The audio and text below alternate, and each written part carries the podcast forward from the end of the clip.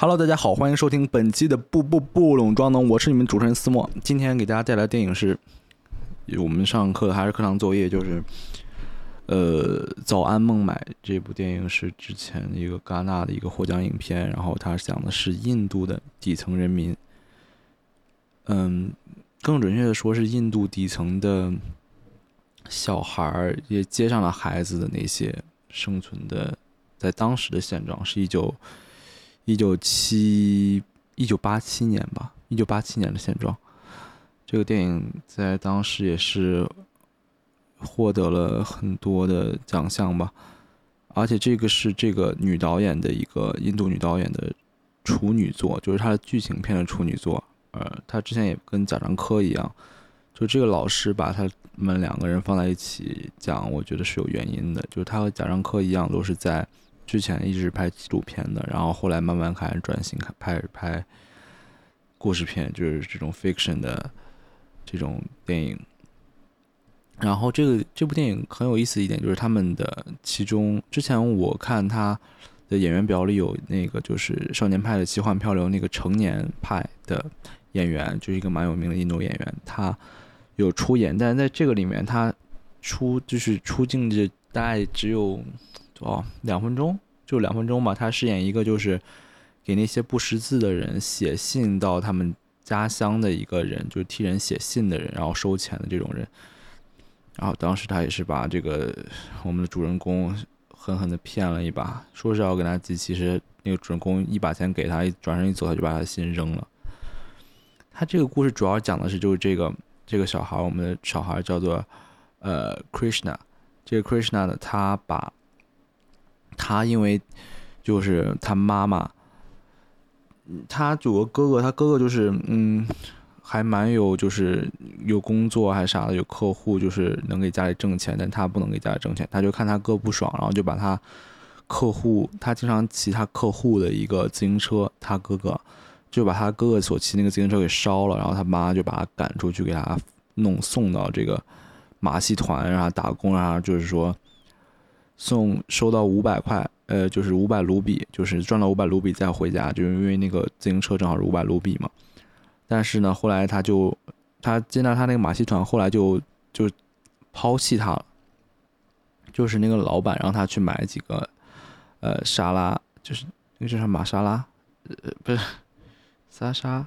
就是那个印度的特有的那种食物那种酱吧。然后给了他钱之后，他就。那个他回去的时候，他就他是腿着去的，就是跑过去又跑回来，结果跑回来的时候，那个马戏团已经不见了，所以他就去自行就是公交车站，然后去到孟买，也就是当时还叫蒙蒙拜，而不是蒙麦，呃，拜拜，反正就是当时还他跟那个什么一样，他跟就是汉城和首尔一样，就是之前换了个名字，但这个名字之间是音是还是蛮相近的。然后他们，他来到孟买之后，就在街上靠过活。他就是遇到了很多人，遇到了我们本片另外一个重要人物，是一个瘾君子，他是叫做 Chalim Chalim。对，他其实和这个呃 Krishna，就我们的主人公是很那个，和就是也蛮相像的吧。就是也是他说他，但是他比。就是说他在 Krishna 现在，Krishna 现在也就感觉十几岁的样子吧。他就在 Krishna 大概一半的时候，可能还不到十岁，六七岁的时候就出来在街上混了。但是他最后也是一个悲蛮悲惨的结局，就是他最后 OD 就吸毒过量就死了。他这个电影给我带来的，他就是讲他这个古人中主人公 Krishna 在孟买挣扎。过日的故事，他就是想攒够那五百块钱，想回家，但是他总是攒不够，就跟就跟之前那个什么，就跟骆驼祥子似的，他就是想有辆自己的车，但总是就是达不到这个目标。然后就他当时主要是他对这个街上这些景色描绘的就是特别，他就是实景拍摄的，就是呃，我们老师说就是这种纪录片这种 realistic 就是写实的电影，它。就是要 location shooting，就是要在当地拍摄，不能在摄影棚里拍摄。而且要有长镜头，而且是那种很很深的景深，就是没有什么虚化什么的。而他这个长镜头，他的之前没有讲，现在说长长镜头的意思就是说，让你给你一个，呃，首先要有远景，又有长镜头，这两个都是为了就是让你有更好的时间，就让你自己去观察一些事情，就观察画面中的一些细节。因为如果是前景深的话，很前景深，就像是那种虚化什么，你就只能看到一个人，然后就嗯，就是你只能看到人，就无法看到现在环境的那些特点。然后，这个当时，这个每这个老师就是讲的时候也会讲一些历史，就想让我说，就是他讲了当时印度在英政府的，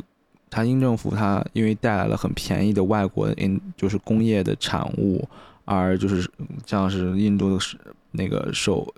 印度国内的手工艺人就直接失业了，然后而且他们在当时。在执政时期还收了很多的税，但是在这些税很多都应用于就是城市的这种管理，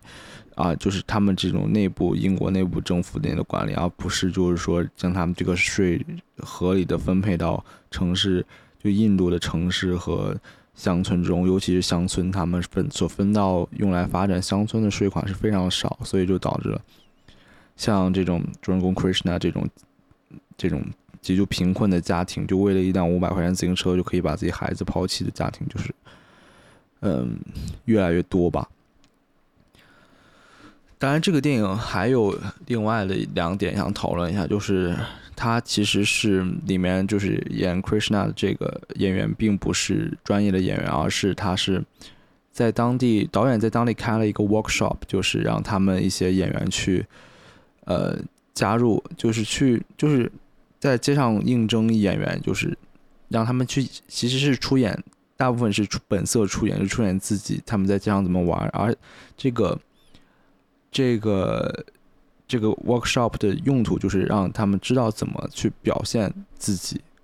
因为如果他们都说很多人本色出演，但本色出演也要有一个向镜头展现的一个方式。所以说，怎么怎么本色出演自己。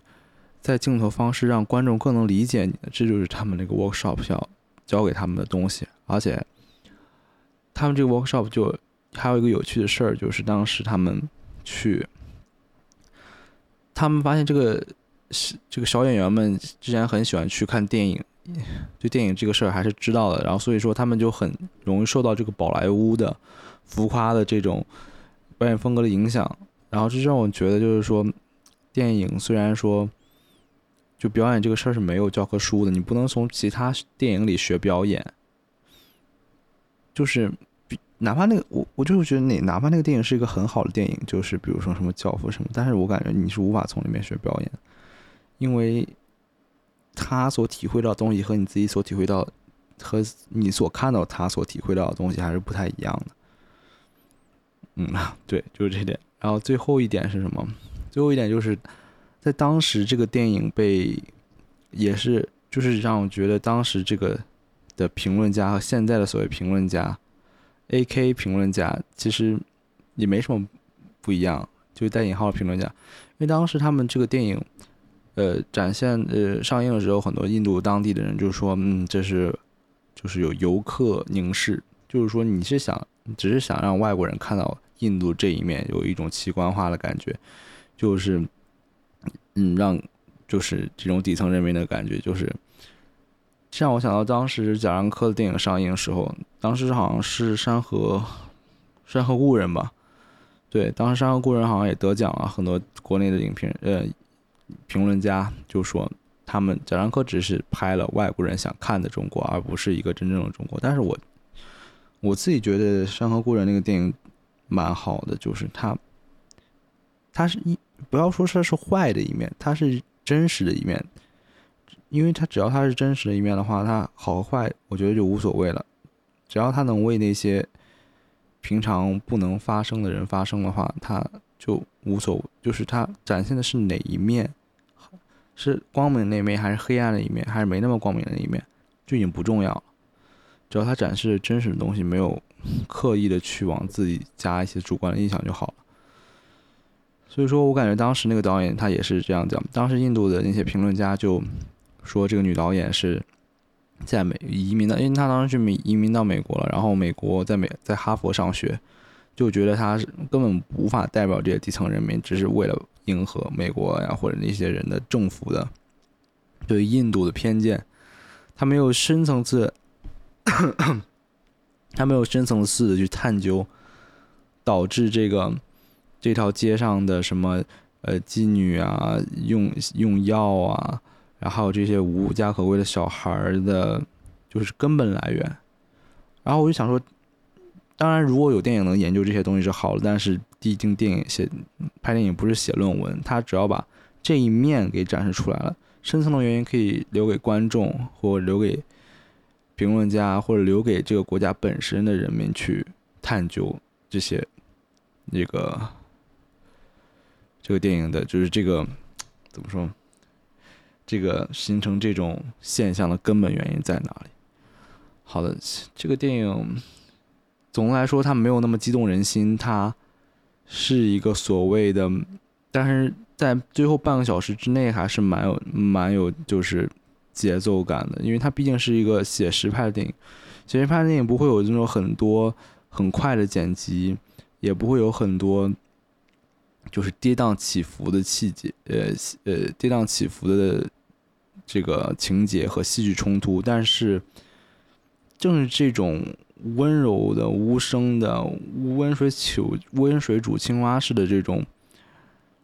这种痛苦，才是最令人痛苦的。行好，我欢迎收听本期的，感谢收听本期的不不不懂装的，我是主持人司马，我们下期再见。明天我去看那个 Free Guys，然后就下一期应该会会会是 Free Guy，不不会 Free Guys，Free Guy。好，拜拜拜拜拜拜拜拜拜。